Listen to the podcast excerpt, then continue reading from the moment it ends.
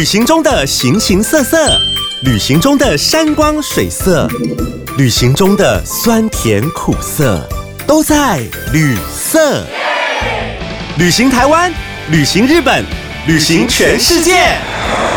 旅行要住旅社 （hotel），旅行要有点情色 （sex），旅行要找旅行社 （tour agency）。你想听的，我想说的，关于旅行的五光十色，都在有声有色的旅色。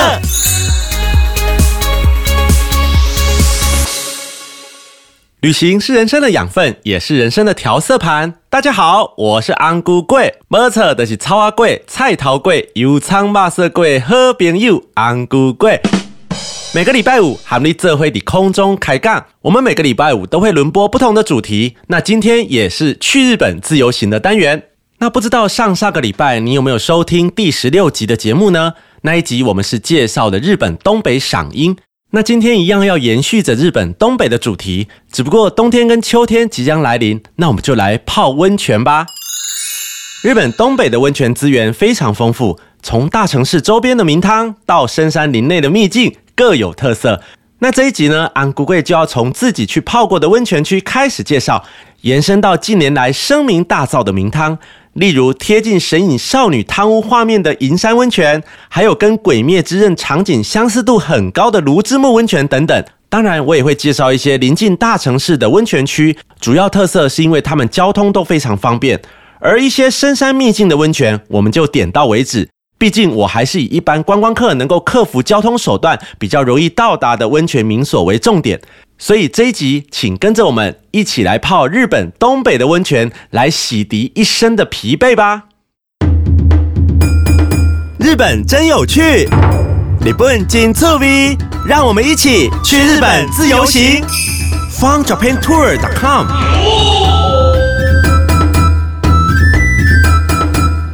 不知道你有没有去过日本泡温泉呢？其实，在我每一次的日本自由行当中，温泉好像变成一个不能不安排的行程。特别是带着妈妈，她也非常喜欢泡汤，所以基本上我们的行程里面都会安排一两次的温泉饭店。那其实温泉对日本人来说也是一个非常重要的文化，它衍生出一个很特别的泡汤文化，还有一个美食文化。那今天这一集我们旅行的范围一样在日本东北，那我们的主题就 focus 在温泉的部分。所以我会先跟大家分享一下日本的泡汤文化还有礼仪，接着我就会跟大家讲一下我们之前去过的温泉区，还有温泉饭店，还有他们有哪些特色。不过因为每次我去日本东北旅游的时间实在有限，真的没有办法跑完很多有名的温泉，所以我也帮大家整理出最近讨论度跟人气度都非常高的温泉区。那最后一样，我会推荐一些临近大城市的温泉区，还有温泉饭店，让你作为下次规划日本东北温泉之旅的参考。所以等到疫情过后，国境开放的时候，别忘了把这一集再拿出来听一下哦。另外，我也提醒大家，最近的日币汇率真的非常低耶，赶快去换一些日币起来吧。好的，那我们就进入到我们的主题喽。那其实啊，在日本泡汤真的是一件非常舒服的事情。尤其是日本东北跟北海道，因为它有可能下雪。既然会下雪，那你就有机会体验到头上在下雪，然后身体泡在热水里面那种暖乎乎的感觉，很舒服哦。不过在介绍日本东北温泉区之前，那我们先来了解一下日本人的泡汤文化，以及我们要怎么样去泡比较有礼貌呢？好，那请大家现在就跟着我。发挥你的想象力，我们假装一下，我们现在就是搭着飞机已经来到日本仙台，然后呢，风尘仆仆的已经来到了温泉饭店。这个时候时间刚好大概是下午四点多的时候，因为还没有到晚餐时间，所以我们就可以先去泡个汤，让疲惫的身心舒展一下。好，那在你进入到日本温泉浴场之前，有三件重要的事情要提醒你。第一。你如果有刺青的话，要先跟柜台确认一下可不可以入池，或者是你可以先用贴布贴上你的刺青部位。那第二个，在浴衣的穿着，就是在饭店里面经常会让你换上那个薄薄的浴衣，像和服一样的。那浴衣的领口务必是左领在上，右领在下。那第三，我们进到浴场的时候，大部分都是脱光光的，所以眼睛不要直视别人的身体，眼神自然和他人对眼就可以了。这三个重点先提醒大家。好，那我们现在还是把场景拉回来日本哦。假设我们现在已经进入到我们的温泉饭店了，哇，我们今天住的是白选温泉，好高档的饭店哦，它是榻榻米。那我们的晚餐时间预约在六点半，真的时间还没有到，那我们就先去泡个温泉。进到房间，你会看到榻榻米旁边的橱柜有放着浴衣。那一般来说，浴衣会分成男生跟女生。那我们浴衣的里面到底要不要穿内衣裤啊？就安姑贵我的习惯，还是会穿着内裤啦，因为浴衣有缝隙耶。你很怕弯腰或大腿不自觉的打开，而非常的不雅观。那穿浴衣的时候，记得我们刚刚有讲，领口要左右对称，而且要注意哦，衣领一定要左上右下。如果你记不起来，那你就记右手先盖这个口诀，千万不要弄错。因为如果是右上左下，在日本的习俗当中，是家里有丧事才会这样穿，这一点非常重要，一定要记住。那我们再复习一遍，就是右手掀盖，左上右下。好，那另外呢，就是腰带要绕过腰部，在侧边绑一个蝴蝶结，最后再拉扯一下外衣，保持平整就可以了。有时候如果天气冷，还会有一件可以套在外面的披肩小浴衣哦，这样穿起来也很有层次感。那女生可以戴个发束或发带，因为在大众池冲洗完毕之后，建议女生把头发包起来或绑起来，避免发丝泡在温泉里面。那男生就比较简单了，通常我会带着洗面乳。因为温泉浴场里面大概都只有沐浴乳、洗发精跟润丝巾，那接着我们就会穿上房间的室内拖鞋，慢慢走去大众浴场喽。进到温泉饭店，柜台通常会非常仔细的告诉你温泉浴场在哪一个楼层，在哪一个方向。那有些温泉旅馆比较大的，它可能露天风吕在顶楼，然后它有内汤可能在几楼，所以你要稍微注意一下。那就跟着昂古贵穿着室内拖鞋，啪吱啪吱啪吱的走到温泉浴场的外面喽。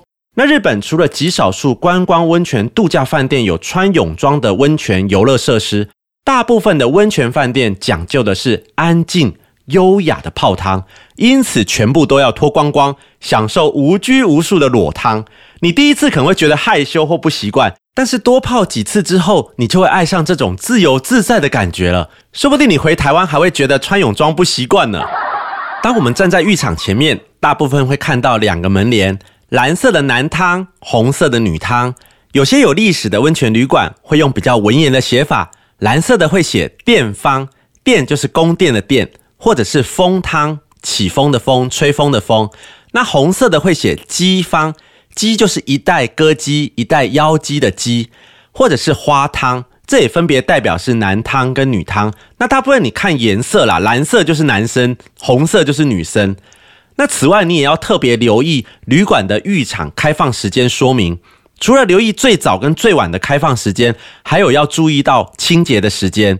那男汤跟女汤会不会对调？你也要留意一下哦，因为有时候日本人很贴心呐，他想说啊，你男汤看的，比如说男汤看的是东方，女汤看的是西方，那想说两边都让你对调一下，让男生跟女生也看一下不同的风景，所以这就是他们贴心的地方。所以你要看一下那个门帘有没有换位置哦。那假设你有戴眼镜的话，建议你都先戴着，进去到浴场之后，再跟你的衣物放在一起。好，那男生就掀起男汤的门帘，女生就掀起女汤的门帘。进到里面之后，我们会先把拖鞋摆好。那有些温泉旅馆很用心哦，它旁边会有不同颜色的号码夹，让你做拖鞋的记号，免得你穿错。进到所谓的更衣间或脱衣间，重要的物品可以放在置物柜，而脱衣间里面则会有一格一格大大的竹篮，里面会放一条大毛巾跟小毛巾。这时候你就选一个没有人使用的篮子，把所有的衣服都放到里面去，然后再把大毛巾盖在你衣服上面，带着小毛巾进入到浴场里面就可以了。那通常温泉浴场里面的灯光都有些昏暗，所以你要务必注意一下脚下的湿滑哦，看清楚，慢慢走，千万不要跌倒。哎，全裸跌倒是很糗的哦。那接下来你会看到一格一格的冲洗区，那有些会放着小板凳，和隔壁呢也不一定有隔板。这边是让我们从头到脚洗干净的地方，哎，没有人会看你洗澡啦，所以你可以坐在板凳上比较自在一些。只是你要留意一下，莲蓬头的水柱不要开得太大，以免喷到隔壁的人。那有时候我会刻意挑比较冷门的时间去泡温泉，因此如果旁边没有人的话，我就会站着洗。那舒服的冲洗干净之后，女生可能就把头发绑起来，那男生呢就直接入池就可以了。那进到温泉之前，可以用旁边的勺子舀一点水，从小腿开始淋湿，让身体适应一下水温。因为有时候日本啊，大部分的温泉是原汤，所以水温有时候还蛮高的哦。那我们慢慢的让身体适应之后，再走进水池里面，记得先泡到胸前即可。建议你也不要一下子高过心脏。诶，我们刚刚不是有带一条小毛巾进来吗？我最喜欢用冷水浸泡，那只拧干一点点。保持这条小毛巾百分之六十以上的水分，然后把它放在额头上降温。每次泡温泉十到十五分钟就起来活动一下，顺便换一下那个小毛巾的水，让它再冷一下。那如果有户外的风旅，那你就换个地方稍微走动一下，休息一下，换另一池。在温泉浴场里面活动要慢。如果你有头晕或不舒服，就先扶着栏杆或石头上来休息，不要逞强哦。还是那句老话。如果昏倒，可是会被全裸抬出去的。那像我啊，是比较不耐热的，所以我大概泡温泉的时间大概就是四十分钟、五十分钟就已经很久了。那泡完温泉之后，我个人还是习惯回到冲洗区去稍微冲个水。那接着我就会把小毛巾给拧干，先把身体擦到八分干，然后再回到外面的脱衣区跟更衣区。回到你用的那个大竹篮呢，你就改用大毛巾擦干或围着。再走到洗手台整理区去吹头发啊，那通常那边也会有棉花棒、化妆棉等等。那离开前也别忘了检查一下有没有忘了眼镜啊、戒指啊、洗面乳这些小东西，再行离开哦。那泡完温泉也别忘了多补充水分。那你也可以带一些零钱在身上，来一罐自动贩卖机的热牛奶或热巧克力，超爽。那以上就是我们模拟日本泡汤的场景跟过程，你有没有记起来了呢？或者是如果你有去过日本泡汤，你是不是也回忆起来这个感觉了呢？好，那接着我就来分享一下我过去去日本东北泡汤的经验，还有一些好的温泉饭店一并推荐给大家。那我就从大家比较熟悉的仙台开始介绍吧。那首先我要介绍的第一个温泉是松岛温泉。那我们之前有提到过日本三景，其中之一的就是松岛游船。没错，那松岛温泉就在松岛的附近。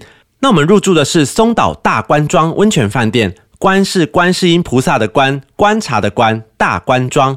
那这里的泉质是无色无味的碳酸泉，而因为饭店地势比较高，男汤叫做判官之汤，和女汤叫做镜之汤，这两个汤的户外风旅都是无边际水池的设计，所以也能够远眺松岛湾哦。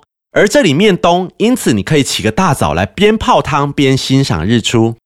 那松岛大观庄的房间有和式榻榻米的，也有和洋式弹簧床的。那自助晚餐更是不得了了，除了松岛盛产的牡蛎，还有种类繁多的像干贝啊、鲜虾啊、生鱼片等等的。最厉害的是，它竟然有烤牛舌无限供应。如果你想要喝酒精饮料，可以额外加价享受一下无限畅饮。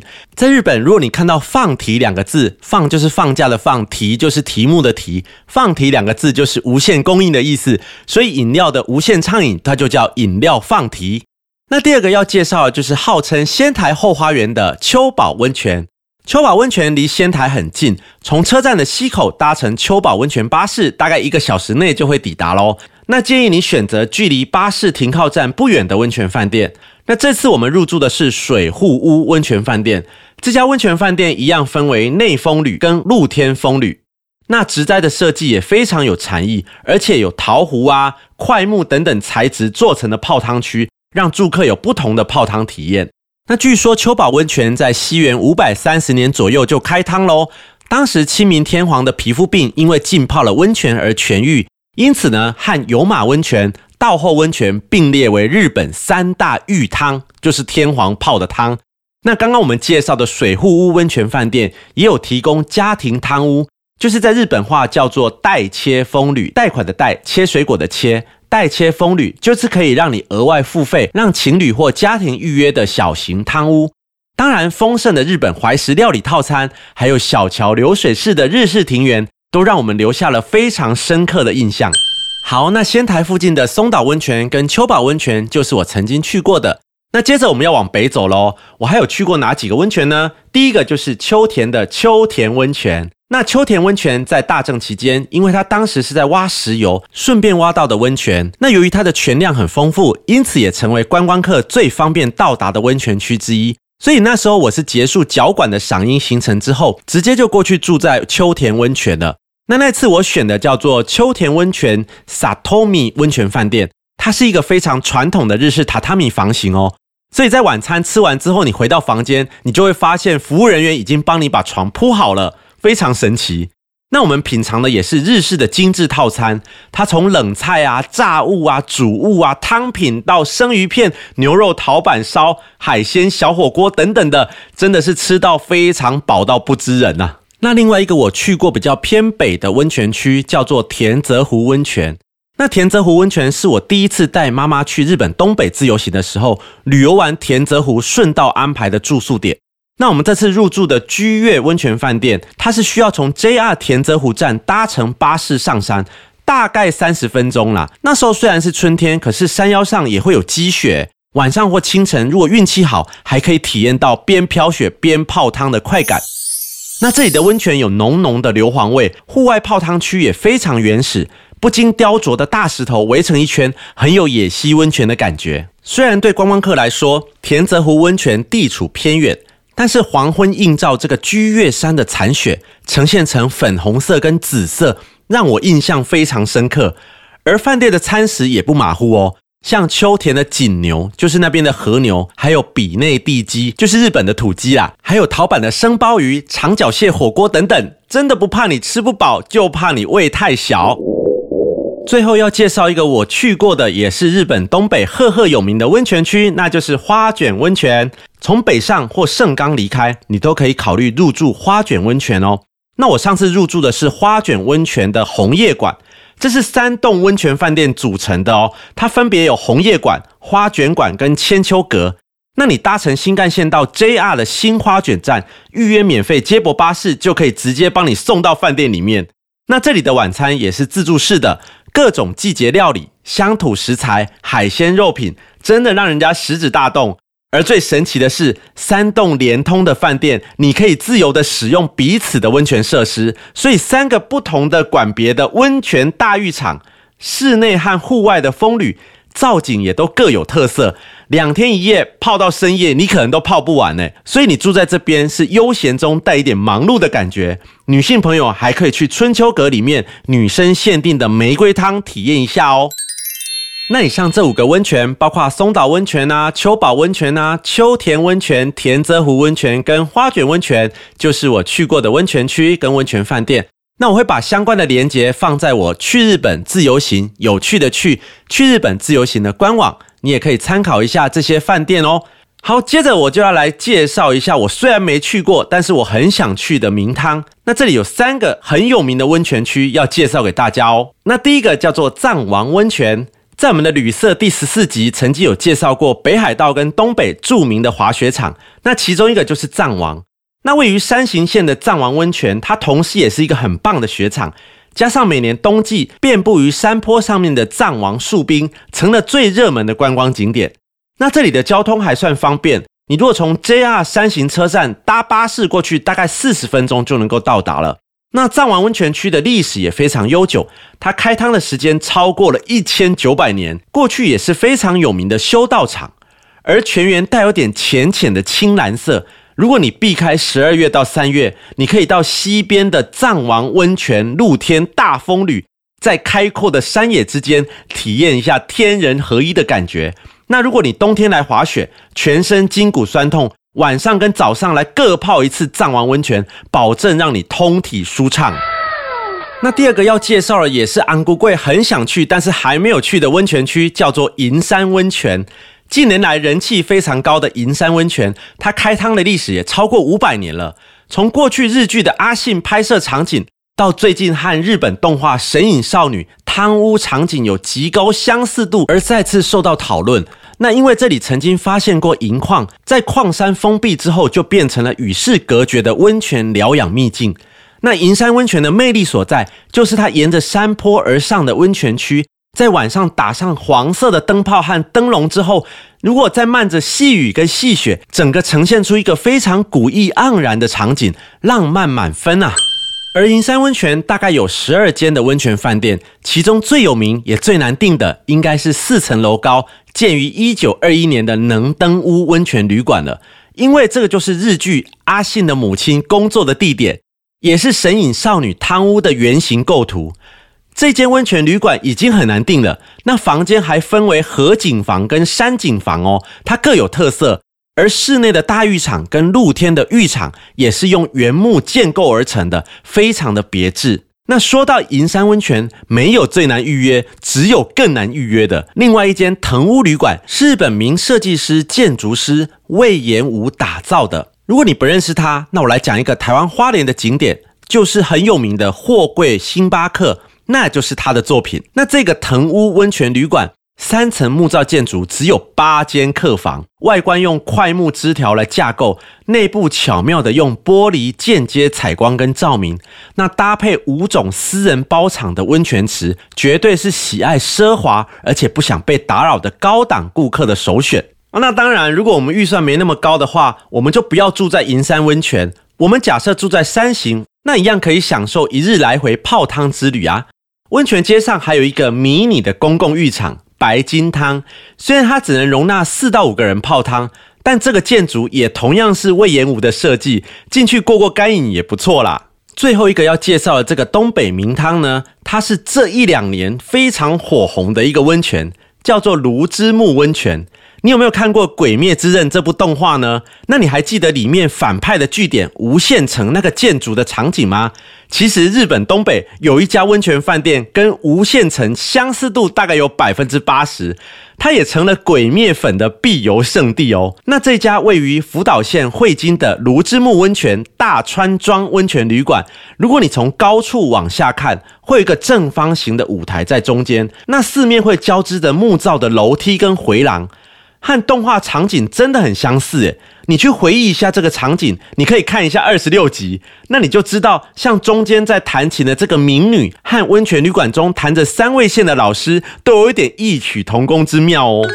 那其实位于汇金若松地区的芦之木温泉，开汤的历史也超过一千两百年了，它是无色无味的透明碳酸泉，那光滑滋润的感觉，有美人汤之称。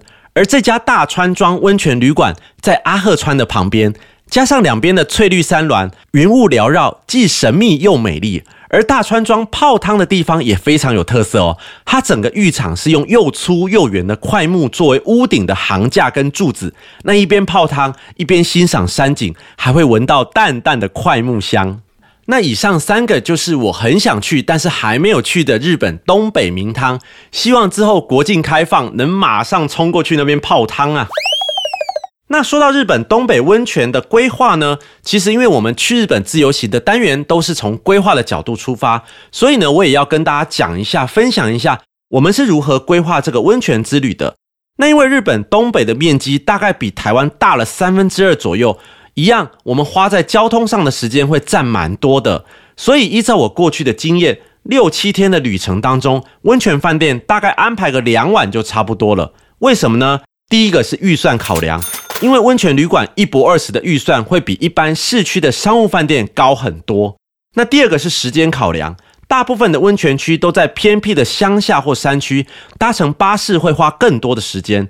那第三个当然是行程考量啦，除非你是无目的性的随性旅行，不然像我们一般去日本，一定会想要多走一些景点，所以你就不能占掉太多的时间去往返温泉区了。而且啊，在日本东北的移动过程，搬行李、拖行李是逃不掉的。所以还是要跟之前我们赏樱行程讲的建议差不多，趁着体力好的时候，先跑远一点、深山一点的景点，那最后留个两三天，再回到大城市，找一家交通方便的饭店，连住个两三晚，稍作休息放松，来做市区观光。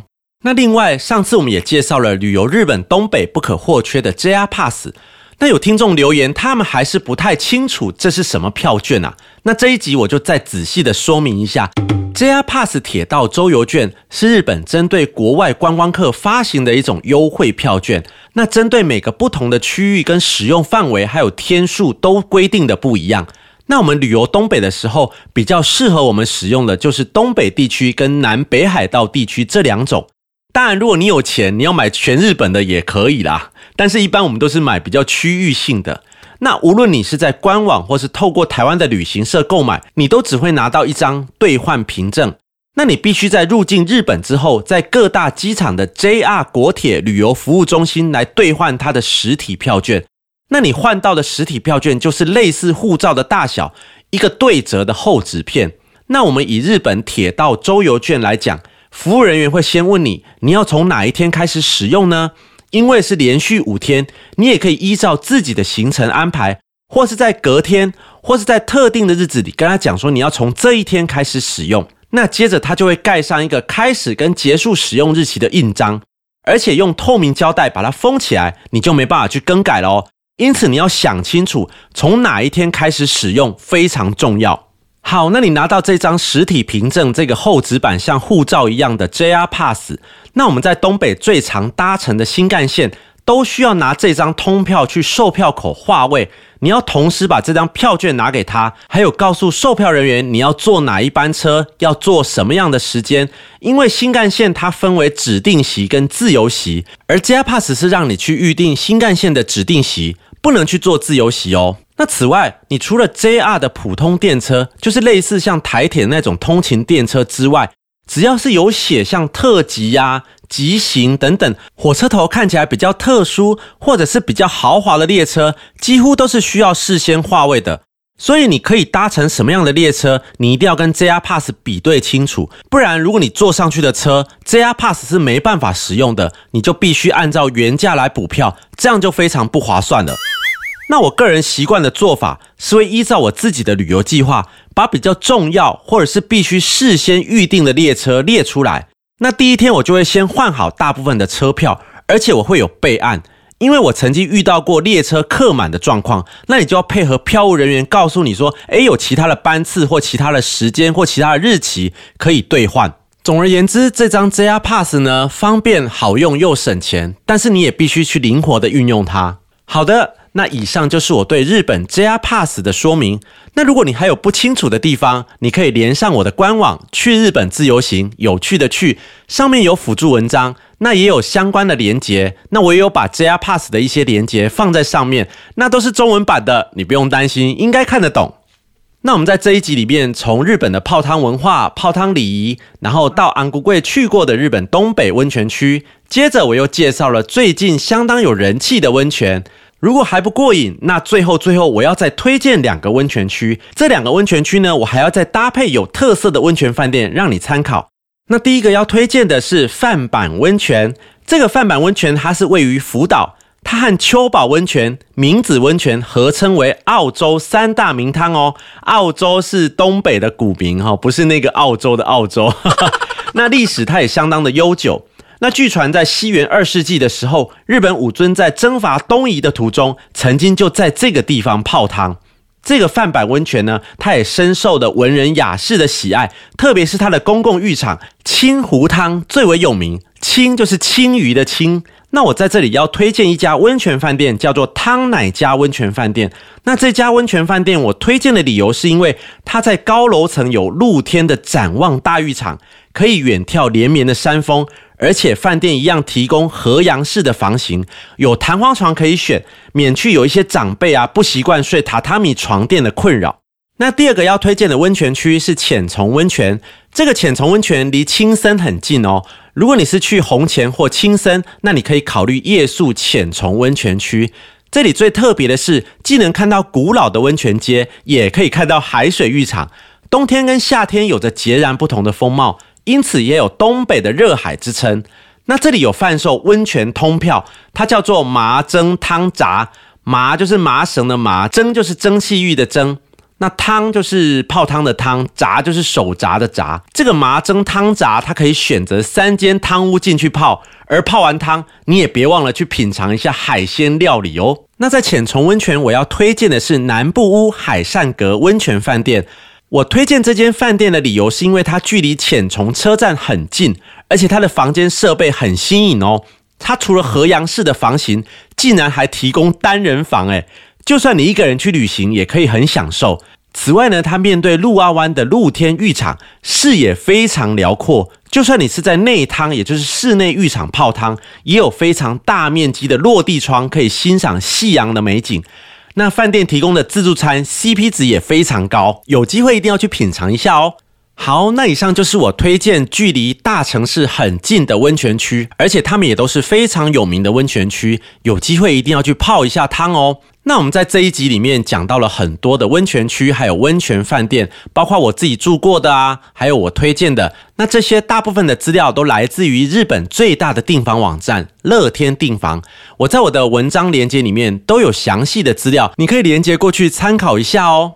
那其实像我在每次规划日本自由行的时候，如果是要选温泉饭店，我自己也非常的龟毛。首先呢，我会看一下温泉饭店所提供的餐食，它有没有什么很特殊的餐食啊，很特别的季节限定的料理让我吃。那第二个，我会看一下温泉浴场的环境，包括它的视野啊，它高不高啊，它看出去是什么样的风景啊。那第三个就是它的房间大小，跟它有没有合阳式。那如果像我是带妈妈过去的话，我大部分也都会选择比较有弹簧床、比较高的，因为毕竟啊，长辈现在睡榻榻米，有时候会睡得不好。那这些大部分都是我选择温泉饭店的一个依据，也提供给你做参考哦。好，那看看时间也差不多接近节目的尾声了。那不知道透过这一集，你对日本东北的温泉有没有进一步的认识了呢？那如果你对日本东北温泉还有其他的想法或者是建议，也欢迎留言跟我分享哦。非常感谢你收听旅色 Podcast 节目，我们是旅行的旅，颜色的色，旅行调色盘。那我的节目是每周五上架。周更真的很累诶，我快要没有存档了。但是粉丝们的鼓励就是我们创作的最大动力。那我们旅社呢，除了会分享五花八门的旅游话题，也有去日本自由行的单元，提供你趣味十足的日本旅游资讯。那另外和节目有关的文章，我都会放在去日本自由行官方网站或是 FB 粉丝专业，只要 Google 搜寻有趣的去。去日本自由行就可以找到我们的 FB 粉丝专业哦，当然我也有 IG 的官方账号哦，Travel Color 一六八 T R A V E L C O L O R 一六八。你如果对于节目或单元有任何的想法，都欢迎留言告诉我。如果你有特别好笑或难忘的旅游经验，都欢迎和我联络，跟我一起来录音。我是旅社主持人安姑贵，我们下次见喽，拜拜。